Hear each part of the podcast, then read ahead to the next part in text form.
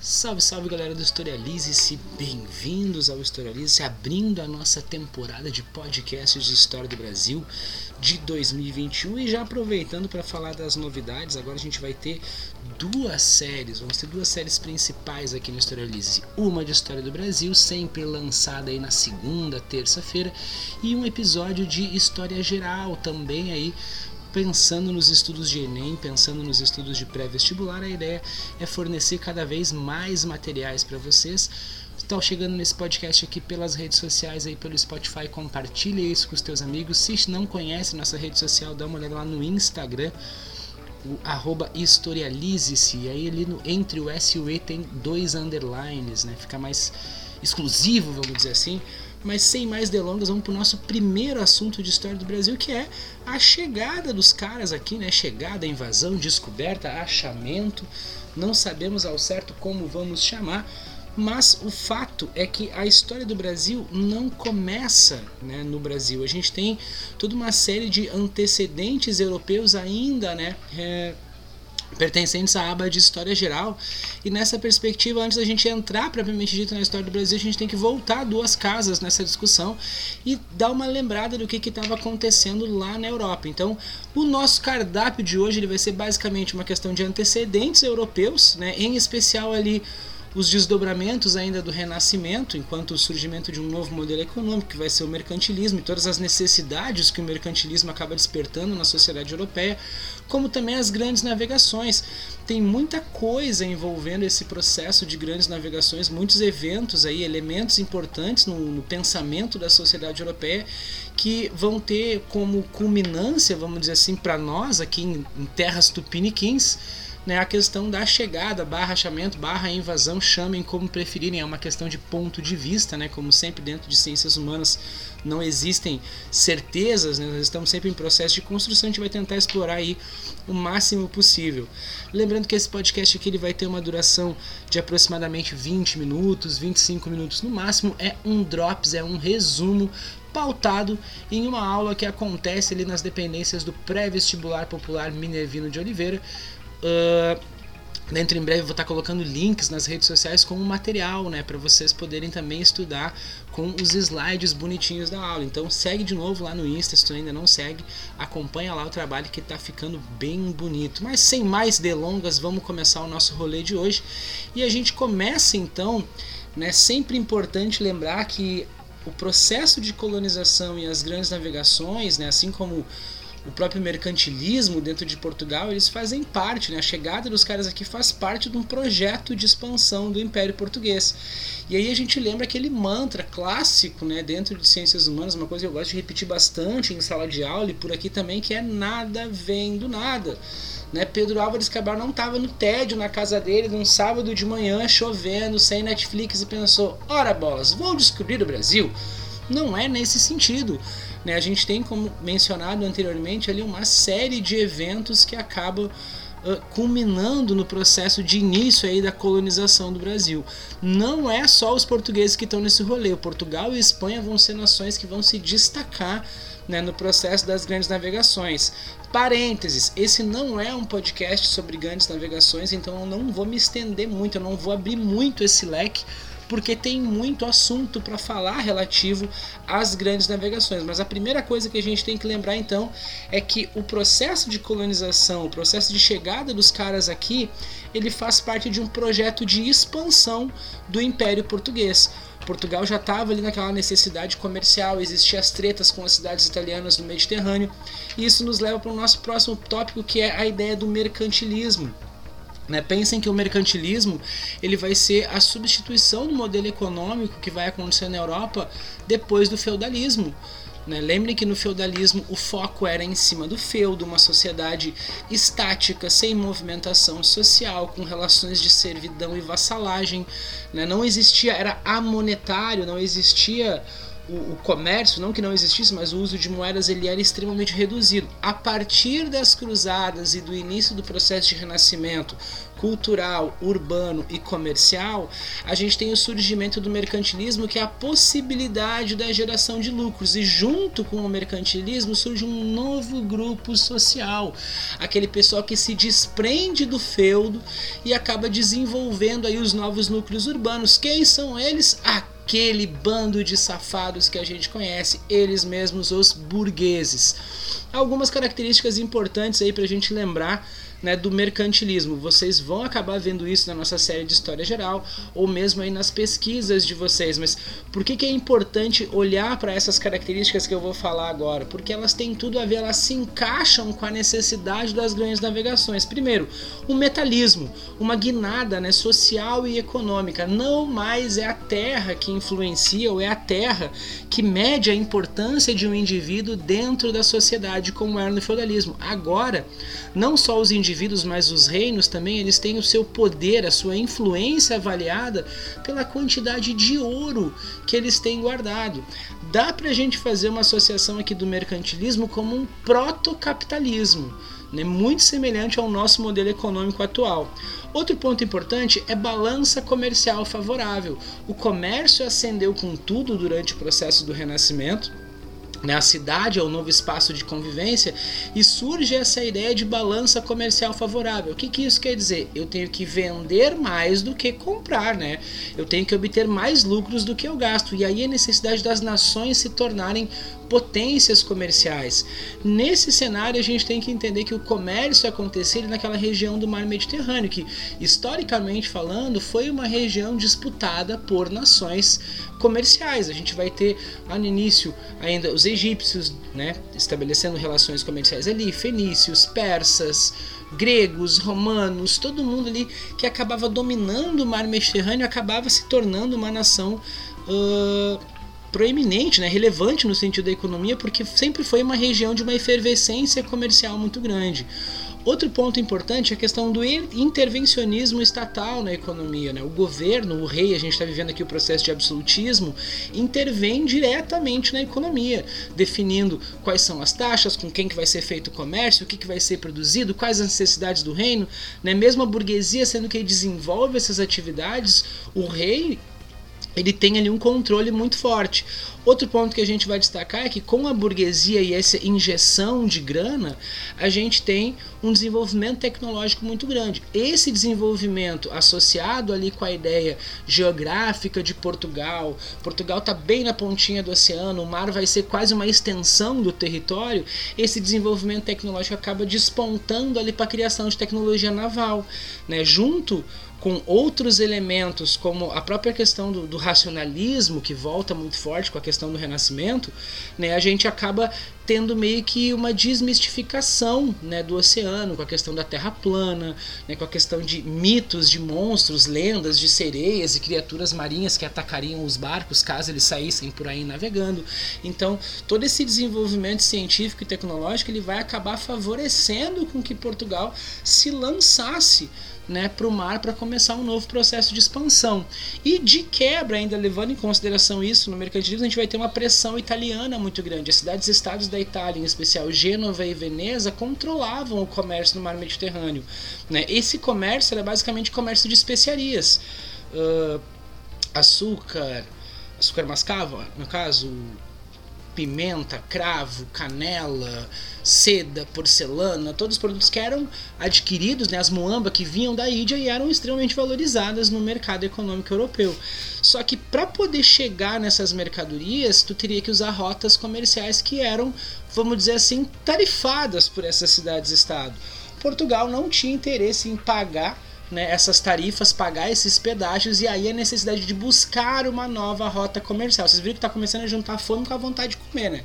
Os caras têm de um lado toda uma articulação de uma remodelagem na sociedade, na economia, na política. Por outro lado, eles têm barreiras ali, entraves que representam ali uma ameaça, aquela ideia de balança comercial favorável, e isso acaba meio que empurrando eles para encontrar um novo caminho. É justamente nesse sentido que eles vão acabar começando esse processo de expansão com a ilha de Ceuta, né? A cidade de Ceuta, que é na pontinha ali do continente africano, que vai meio que dividir, né? Uh, vai meio que ser a porta de entrada para o continente africano. Nesse momento a gente tem meio que um gatilho religioso. A conquista de Ceuta ela vai ser em 1415, ainda por tretas com os mouros, com os muçulmanos. Né? Portugal era uma nação católica e vai ter essa disputa religiosa, ainda como um desdobramento das cruzadas, né? aquela treta entre muçulmanos e cristãos. Mas o fato é que quando eles conquistam Ceuta, já no continente africano, possibilita o avanço de Portugal pelo continente africano a tentativa ali de uma criação de uma nova rota comercial.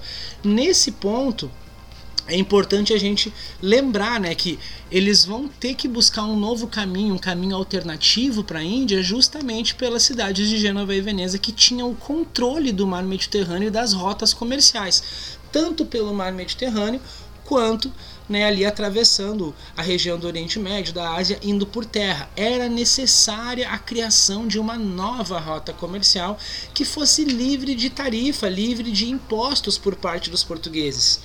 Aqui a gente começa um processo muito longo, um processo que inicia em 1415 com a conquista de Ceuta e ele vai terminar lá em 76, quase 1500. Já é um processo que se arrasta muito, que é toda a navegação ali no contorno da África, né? pegando ali desde cima, Serra Leoa, Costa da Malagueta, Costa do Marfim, Costa do Ouro, toda a região ali do Golfo da Guiné, até chegar lá no Cabo das Tempestades, né? o, o, o que vai acabar se tornando o Cabo da Boa Esperança, que vai ser contornado pelo Bartolomeu Dias, que acaba virando um herói nacional para os portugueses.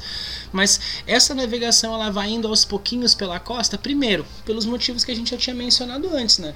Pela questão do misticismo muito forte, desses mitos e lendas que existiam em torno do mar aberto, então eles faziam o que ficou conhecido como navegação de cabotagem, que era uma navegação feita tendo sempre a costa, né, a praia como referência, eles não se afastavam muito, eles evitavam a navegação em mar aberto. Com o tempo se desenvolvem aí ferramentas, se desenvolvem tecnologias como bússola, astrolábio que permitiam uma maior localização desses caras em mar aberto. O fato é que conforme Portugal vai descendo e, e conquistando novos territórios na África ou invadindo, né, a gosto do cliente, eles já vão começando também um processo de dominação do continente africano. Né? Nesse sentido, eles vão ter importantes, vai ter um desdobramento muito importante lá na frente, né, quando se introduz a mão de obra escravizada no Brasil. Né? Portugal já conhecia isso do processo de início lá das grandes navegações. Então, nota como nada vem do nada, né? É nesse momento que eles vão acabar conhecendo cana-de-açúcar, é nesse momento que conhece ali a questão da extração do ouro, principalmente, né? Já sim começa a se pensar numa mercantilização de vidas humanas. Mas avançando, Embora Portugal tenha começado um processo de grandes navegações, a Espanha, que era rival direta deles ali no sentido do, de, de vizinhança mesmo, vai começar o processo de colonização primeiro. A regra aqui, gente, de rotas comerciais inéditas também se aplica. Né? E a Espanha não poderia utilizar a rota comercial uh, que estava sendo desenvolvida pelos portugueses sob a mesma penalidade de Portugal utilizar as rotas comerciais desenvolvidas por Gênova e Veneza. Tarifas, né? Lembrem que a ideia da balança comercial favorável ela é uma constante para ambos os lados.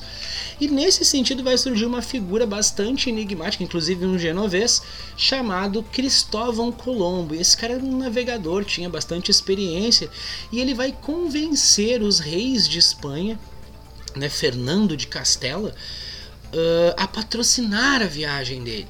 É nesse momento que ele tinha uma, uma ideia muito louca. Ele vem, a Terra é redonda, né? já existe ali Galileu Galilei, aquela coisa toda. Ele pensou, se eu for reto, né, imaginem o globo aí, se eu for reto saindo da Europa em direção ao continente americano, que não existia na cabeça deles naquele momento, eu consigo contornar o planeta e eu chego do outro lado na Índia, sem utilizar a rota italiana e sem utilizar a rota lusitana. O fato é que o nosso amiguinho ali, ele não se deu conta de que existia a América Central e é nesse momento que o Colombo vai chegar ali na América Caribenha, na região do Caribe, em especial na ilha de Cuba. Nesse princípio, né, nesse momento aqui, a Espanha começa já um processo de colonização. Então, notem aqui um, uma primeira contradição. Né? Isso vai acontecer em 1492. Uh, mesmo o Portugal tendo começado quase 100 anos antes, né, a Espanha chega na frente e inicia o processo de colonização. Nesse cenário, Portugal vai ficar fulo, vai ficar pé da vida e começa ali a reclamar nas orelhas do Papa. Né? Ele vai lá, vai chegar no Papa Alexandre, Alexandre X, se não me falha a memória, e pede para que um regramento fosse criado a respeito desses novos territórios, né? desses novos territórios que seriam descobertos. E essa, essa inter interpelação, agora me foge a palavra, né, esse pedido, vamos dizer assim, vai acabar gerando uma bula intercoeteira, né, o Papa Alexandre X regulando o rolê em 1493, um ano depois da chegada dos espanhóis à, à região do Caribe.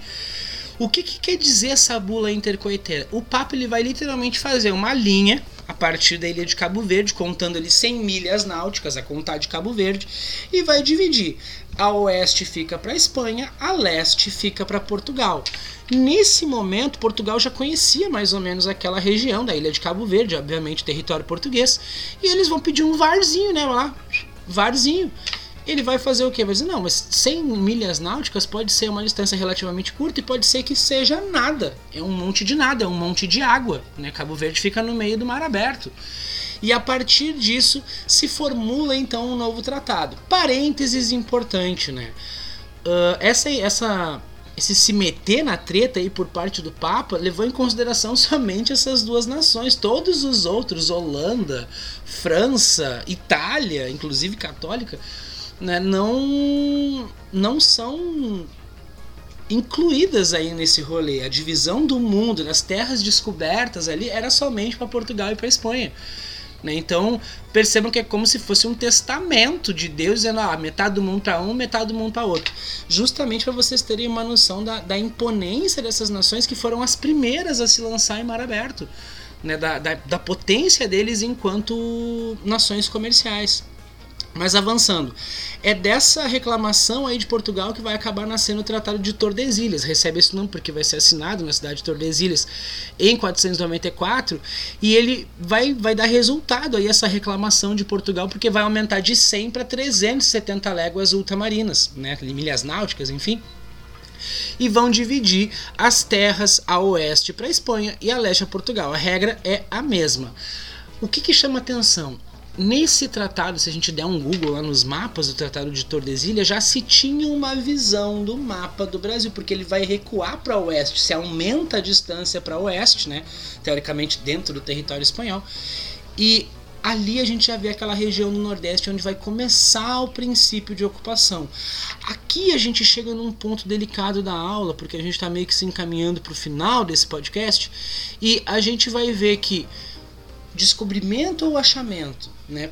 Partimos do princípio que não foi um acidente, né? Ou depende do ponto de vista.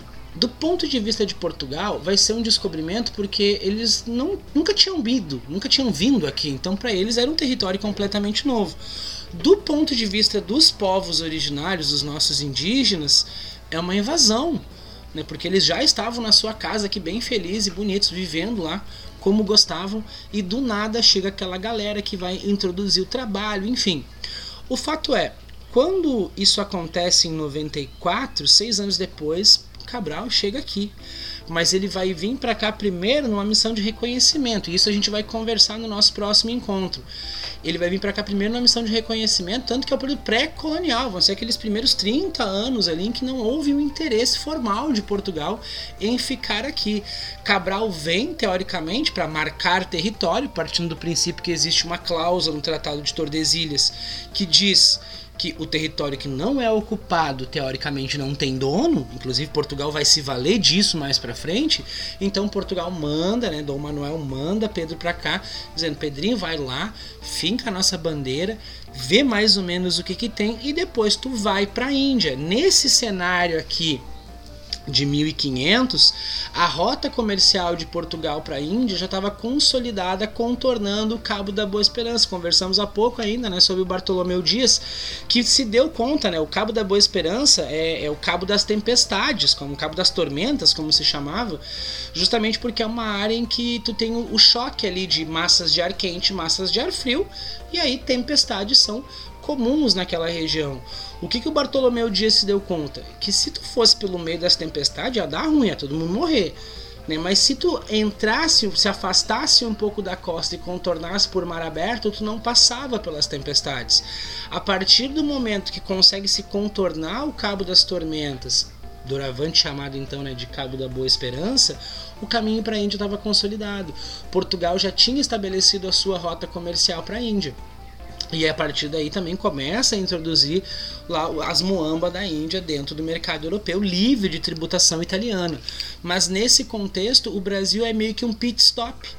Né? A história do acidente, da tormenta que o Pedro Álvares Cabral se perdeu, isso meio que vai ser um argumento de Portugal para não alertar os gansos na Europa no que diz respeito àquele pacto que ele fez com o Papa né, respondendo, ah, eu descobri por acaso, não tem nada a ver com esse tratado, isso é tudo fofoca da galera. Mas, tecnicamente falando, o Brasil já estava nos mapas seis anos antes da chegada de Cabral. Né? Então, acidente não foi. Descoberta no sentido literal também não foi, né? Porque só se descobre uma coisa que não estava lá. Mas Aí é a critério do cliente. Espero que esse material seja de alguma utilidade para vocês. Foi um prazer conversar com vocês. Compartilhe esse podcast com os teus amigos. Salva ele aí para tu ouvir no ônibus quando estiver tomando banho, tá fazendo tua janta, lavando tua louça. Bota um podcast de história que com certeza vai te ajudar nas provas que daqui a pouco estão se aproximando. Grande abraço, fiquem bem, tchau, tchau.